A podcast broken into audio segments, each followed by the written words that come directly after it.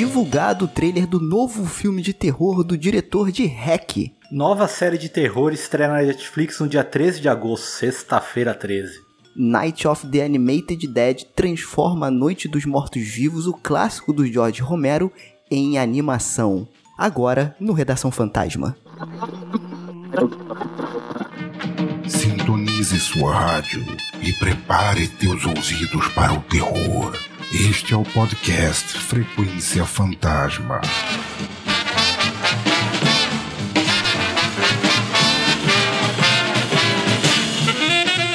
E vamos começar com Vingança, hein? E tem sabor cereja, hein?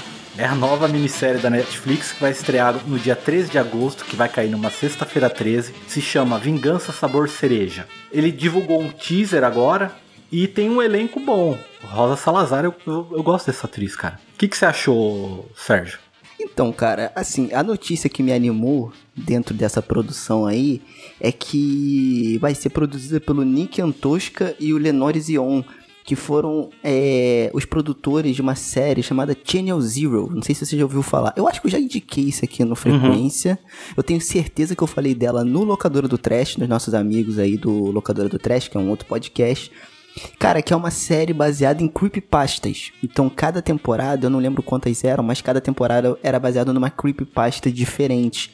Eu assisti a primeira e a segunda temporada, cara, e são muito. Assim, é uma parada fantástica, mas com um pé muito no terror, assim.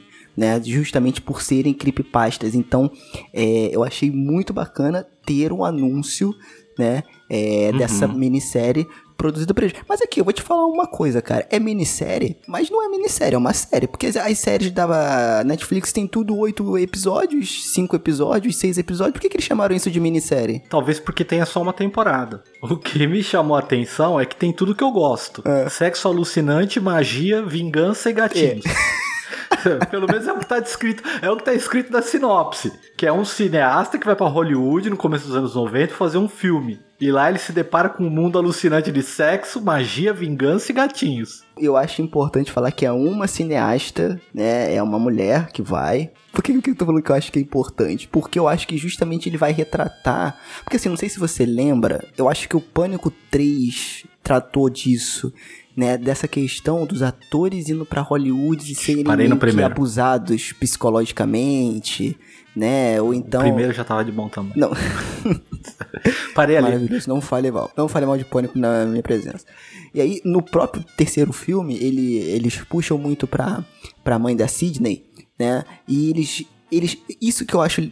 Eu achei legal, mas eu achei que eles poderiam se aprofundar mais. Que é a questão de. Cara, em Hollywood acontece muita merda principalmente em relação a diretor, produtor e ator. Né? Tipo assim, uhum. de você meio que comprar o seu espaço, às vezes por meio de sexo e de coisas que não são é, legais, tanto juridicamente falando quanto moralmente falando, né?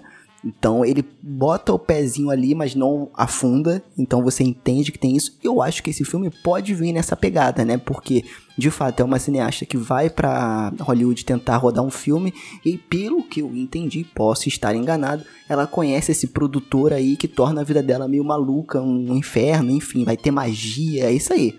É uma loucura, são várias coisas ao mesmo tempo. O que me anima é que, de novo, tem a produção dessa galera que trabalhou nessa série Channel Zero. Channel Zero, o meu inglês tá ótimo, hein? Open English aí, é Channel Zero. Né? E que, cara, eu gostei bastante. Pelo que tá na notícia também, é baseada num livro, né, de Todd Grimson, publicado em 96. É, nunca li o livro, nem sabia que existia. É, mas enfim, assim, o teaser não fala muita coisa, é uma maluquice só. Tá, me soou um pouco um terror ou um suspense adolescente, então não me pegou muito, mas pode ser que eu esteja enganado e seja uma estratégia da Netflix de chamar a atenção das pessoas, né? Sim, chega de adolescente, né? Mas eu. Não, chega não, pô, é bom, pô. Quando falou dessa sinopse, assim, eu não sei, me lembrou. Não é que me lembrou, não, que tem a ver a história, não, não tem correlação. Mas essa coisa de do sexo, vingança, essa coisa meio assim. Me lembrou 8mm, cara. Do grande Nicolas Cage. Caraca, um clássico. É, que, que é aquela coisa da menina que desapareceu e ele vai pra uma área ali de Los Angeles ali, que é da galera que quer ser ator, muita gente quer ser ator, que é onde circula ali as agências e tal. E ele acaba se deparando com esse mundo do sexo, sabe? Tal, e Falei, porra. É, porque assim, cara, é, eu acho que eles jogaram isso aqui justamente para chamar a atenção, né? Então esse lance de labirinto psicodélico, sexo, magia, vingança, assim, tem vários cineastas que já trabalham dessa forma, né? Se você for ver alguns filmes aí do que o Emerson adora do Gaspar Noé, cara, é meio que isso, é uma psicodelia, e ele retrata muito o papel é, das relações sexuais, né? Essa coisa uhum. toda, e aí, enfim, tem uma certa violência ali também nos filmes dele. Né? Então, assim, não é nada novo, né? Mas pro público da Netflix, e mais uma vez eles estão pegando aqui nessa onda dos anos 90, assim como Rua do Medo. Se você está ouvindo esse episódio na sexta-feira, nós gravamos sobre Rua do Medo. Então, vocês, só vocês que estão ouvindo isso aqui sabem, né? E em breve vai estar o episódio no ar aí. E a gente falou muito dessa atmosfera dos anos 90 e como que isso pode ser meio que um target da Netflix, né? O público dela. Com convidados é, então, especiais nós gravamos ainda. Com convidados. Vamos só, não vamos dar muito, muito spoiler, mas assim, convidados é, especiais. Então, isso aí, isso aí. muito bom. Muito bom. E aí é isso, né, cara? Será que o público, um dos públicos, digamos assim, em foco da Netflix é a galera dos anos 90? Porque mais uma produção que é, se apega ali a essa atmosfera dos anos 90. Não que tenham muitas na Netflix, mas é uma. Eu não sei o que a Netflix gamou nos anos 90 que não foi tão glamuroso assim, cara. Eu era dos anos 90, para mim foi uma Mas é porque tão... a gente é porque às vezes, cara, quem consome Netflix, né, é essa galera desse dessa tipo, por exemplo, eu eu sou dos anos 90, né? Então eu não sei qual é o público da Netflix hoje, né? Não sei se ele com certeza eles têm isso, mas eu não sei se tem isso divulgado. Mas, cara, é 20 a 30 anos, é a década de 90 né? Tipo assim, de 25 a 30. Eu só queria que a série, me, a minissérie me surpreendesse, porque falou isso em é, um mundo alucinante de sexo, magia, vingança e gatinho. Então eu queria um gato em busca de vingança usando magia. Ia ser massa. Ia ser legal. É, então, assim, só, só para falar um pouco da sinopse, né, que foi divulgada aqui pra imprensa, foi o seguinte: Linda Nova, que vai ser a Rosa Salazar, é, chega na cidade de Los Angeles decidida a dirigir seu primeiro filme, mas quando ela confia na pessoa errada e é apunhalada pelas costas, tudo fica de lado e um projeto de sonho se transforma em pesadelo. Esse pesadelo em particular tem zumbis, assassinos, gatos sobrenaturais e um tatuador misterioso que gosta de lançar maldições na pessoa, nas pessoas. E Lisa vai ter que descobrir alguns segredos de seu próprio passado para sair viva esse negócio de descobrir o próprio passado também tá ficando chato, né? Porque tudo é, é descobrir o próprio Todo mundo tem um passado. E assim, beleza. É, é, o que de fato acontece. Mas tá chato, né, gente? É ficção, né? Vamos, vamos inventar outra coisa aí. Bom, aguardar para ver. Dia 13 de agosto, tá logo aí, tá batendo na Beleza.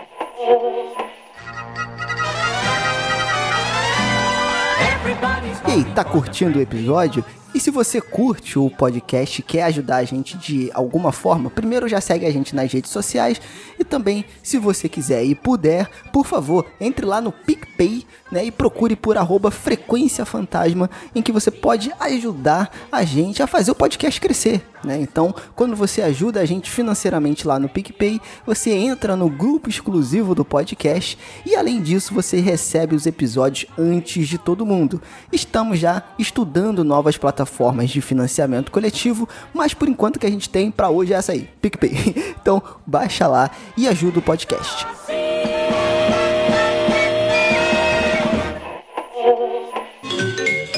E aí, cara, a próxima notícia que eu quero trazer aqui que me chamou muita atenção foi a divulgação do primeiro trailer, né, e mais informações sobre o novo filme do, de terror do Paco Plaza. Né? Para quem não conhece o Paco Plaza, ele foi co-diretor do Hack 1 e 2. Hack, para quem não lembra, é aquele filme de found footage, né, onde a jornalista entra no prédio que está em quarentena por uhum. conta de um vírus que transforma as pessoas em zumbi. E também, cara, ele é diretor de um filme que eu amo dos últimos anos aí, que tem na Netflix, inclusive, que é o Verônica, cara, que é um filme de possessão, é, só que espanhol, né? O Paco Plaza é espanhol. E, cara, com um ponto de vista muito legal, com cenas muito desconfortantes e que ele tem lá os seus clichês. Eu acho, inclusive, que merece um episódio aqui no Frequência, tá? Eu já deixei claro isso aqui algumas vezes. Eu acho que, que merece que ele, ele traz essa questão da possessão, só que de pontos de vista de que os filmes genéricos, digamos assim, mais comuns, eles não mostram. Cara, é, é, muito legal, é muito legal. Verônica é muito legal, baseado numa história real também, né? E aí ele traz esse ano o La Abuela, né? Que em espanhol é a avó. Cara, o trailer é muito legal. Se você não assistiu, dá uma gulgada aí, só botar La Abuela né? Se eu lembrar, eu deixo o link aqui para você assistir também. E, cara, o trailer, assim, é, é, bem legal porque eu acho que ele pega nessa questão do desconforto, sabe? E, uhum. e o filme conta a história da Susana, que é a protagonista, que ela deixa a vida dela trabalhando como modelo em Paris para vir cuidar da avó dela, que meio que praticamente é uma mãe, né, que cuidou dela depois que os pais delas, dela morreram né? É depois de ela ter uma hemorragia cerebral. E aí quando ela volta, né, ela acha que vai, ok, vou só cuidar da minha avó, mas aí a avó começa a apresentar um comportamento estranho, né? Clássico. A de véia debaixo da cama. É, primeiro que velho assusta, né? Já começa por aí né? Já isso aí já é primeiro, já é a primeira coisa que a gente tem que levar em consideração que velho à noite assusta de qualquer situação. E aí, cara, as tomadas que ele mostra no trailer é bem legal porque não é só o sobrenatural que ele mostra. Isso que eu acho legal no Paco Plaza. Ele traz o ponto de vista do desconforto. Então, por exemplo, é, não sei se eu, como é que eu vou falar isso sem parecer babaca, tá, gente? Eu não sou velho, velhofóbico. Mas, por exemplo, você tá lá com, cu, cuidando de uma pessoa velha. Por exemplo, ela tá tomando banho. E aí você, você sei lá, tem que esfregar as costas do velho. Cara, só que a costa do velho que eles usam no filme, né? Que eles usam no filme é ótimo, é como se fosse um objeto. A atriz que faz a mãe da Susana, né? A cara, ela é a avó, eu não sei se é efeito, enfim, mas ela tem a, as costas muito muito, muito, tipo, flácido, enrugada. Tipo, e aí, o que, que ele pega? Ele dá um close na câmera da Susana limpando as costas dela, que é uma ação normal. Só que o jeito que ele filma te causa um desconforto, eu não sei explicar o porquê. E isso que eu gosto nele. E aí, quando eu assisti esse trailer, cara, eu fiquei super curioso para assistir esse filme, Fábio. Eu não sei se você assistiu. Fala aí o que, o que tu achou. Não, assisti. Pra mim, é que eu, eu, fiquei, eu fiquei vendo o trailer com a música da velha debaixo da cama na cabeça. Mas eu gostei bastante, cara. Assim, é porque é muito curto, então não dá para você ter uma. Lógico, você ter uma ideia, é só um teaser tal. Mas o assombro, a impressão que dá é assim: é que essa mina vai ser assombrada quando ela tá menos esperando, entendeu? E vai ficar naquela, será que é, será que não é a véia, entendeu? Não parece uma coisa. Eu achei bacana, cara.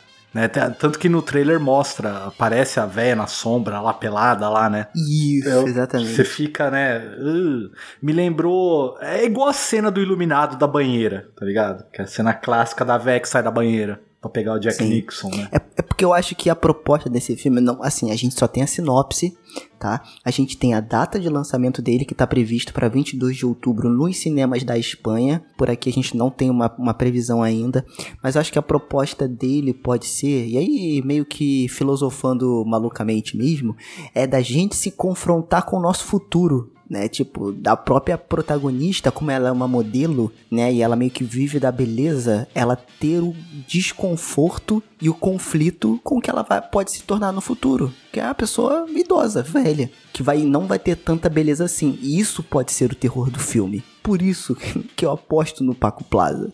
Gosto muito das propostas que ele compra para poder dirigir. Eu acho que esse filme tem muito potencial, principalmente tocando nesse assunto que hoje está super em alta aí com as redes sociais, com essa necessidade da gente mostrar a felicidade, que tá tudo perfeito, que você tem um corpo perfeito, a vida perfeita e essa coisa toda. Então acho que pode ser uma oportunidade, mais uma vez, do filme de terror dar um tapa na cara da sociedade, falando meu filho, Beleza, você está investindo milhões agora, mas olha como você vai ficar no futuro mesmo você investindo milhões. É isso, aceita a realidade e o ciclo da vida. Fechei agora, Porra. hein? Pode fechar agora o episódio.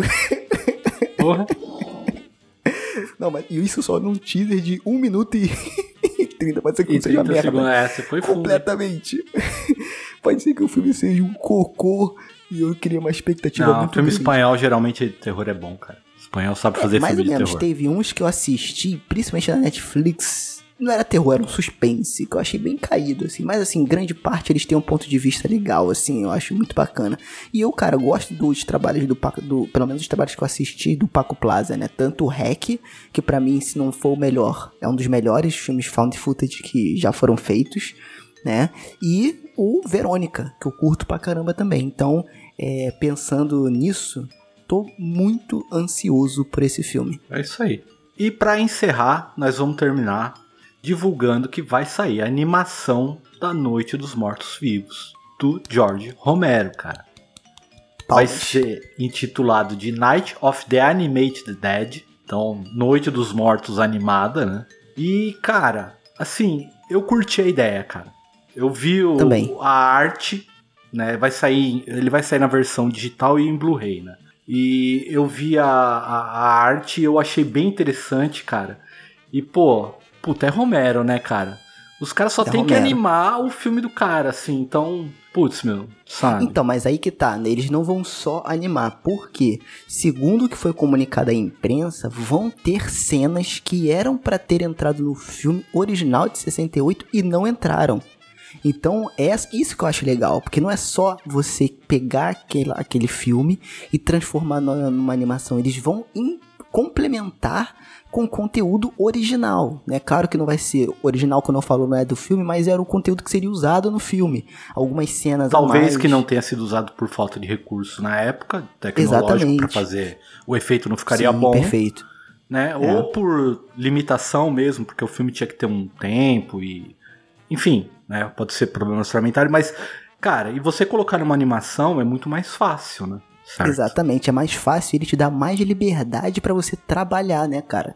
Acho que instiga e ajuda também na criatividade de você criar cenas mais plásticas, né? Mesmo seguindo o, a, a, a mesma ideia, criar cenas mais plásticas. E eu acho interessante também, Fábio, porque é legal a gente ter também é, até a, a galera, não sei se isso é uma coisa pra galera nova, né? Porque a galera nova não tá muito, não é tão ligada assim. Mas seria ótimo, cara, se isso chegasse pra galera mais nova e ver que o Pantera Negra não foi o primeiro negro do cinema a fazer sucesso, estourar e ser notícia, entendeu? Claro que naquela época a proporção era totalmente diferente. O filme de terror era nicho, Jorge Romero não era o que ele é hoje, né? Uhum. Mas você colocar um negro como protagonista de um filme, né? Inclusive em várias cenas, é, não humilhando, mas tirando sarro do branquelo padrão, médio, né?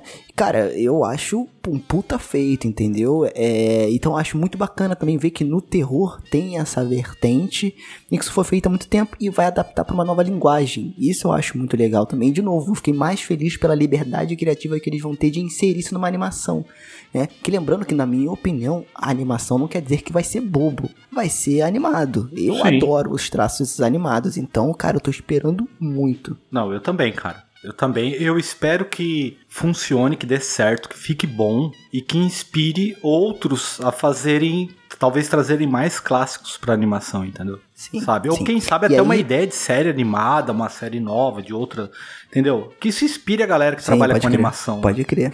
E aí também a produção ela vai ser lançada de forma digital, dia 21 de setembro, e aí nas plataformas digitais, né?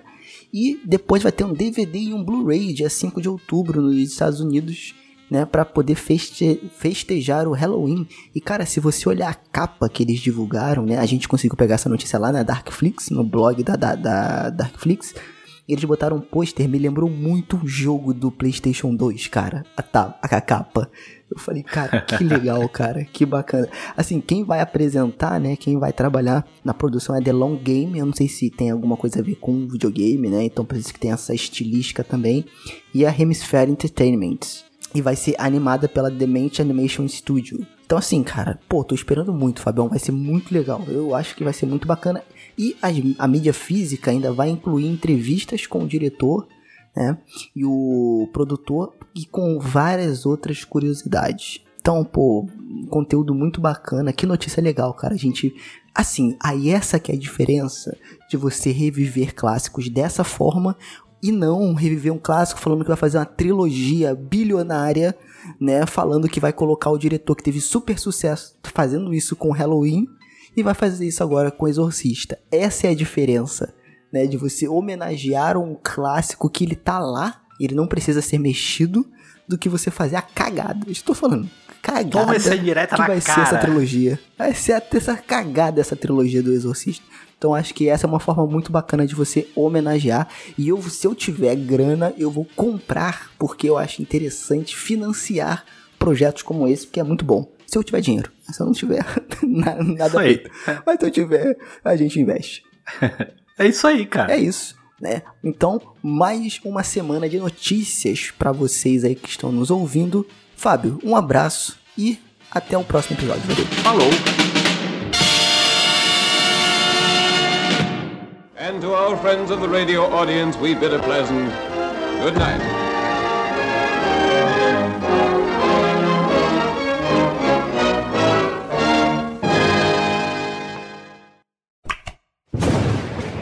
Mausoléu 13 edições.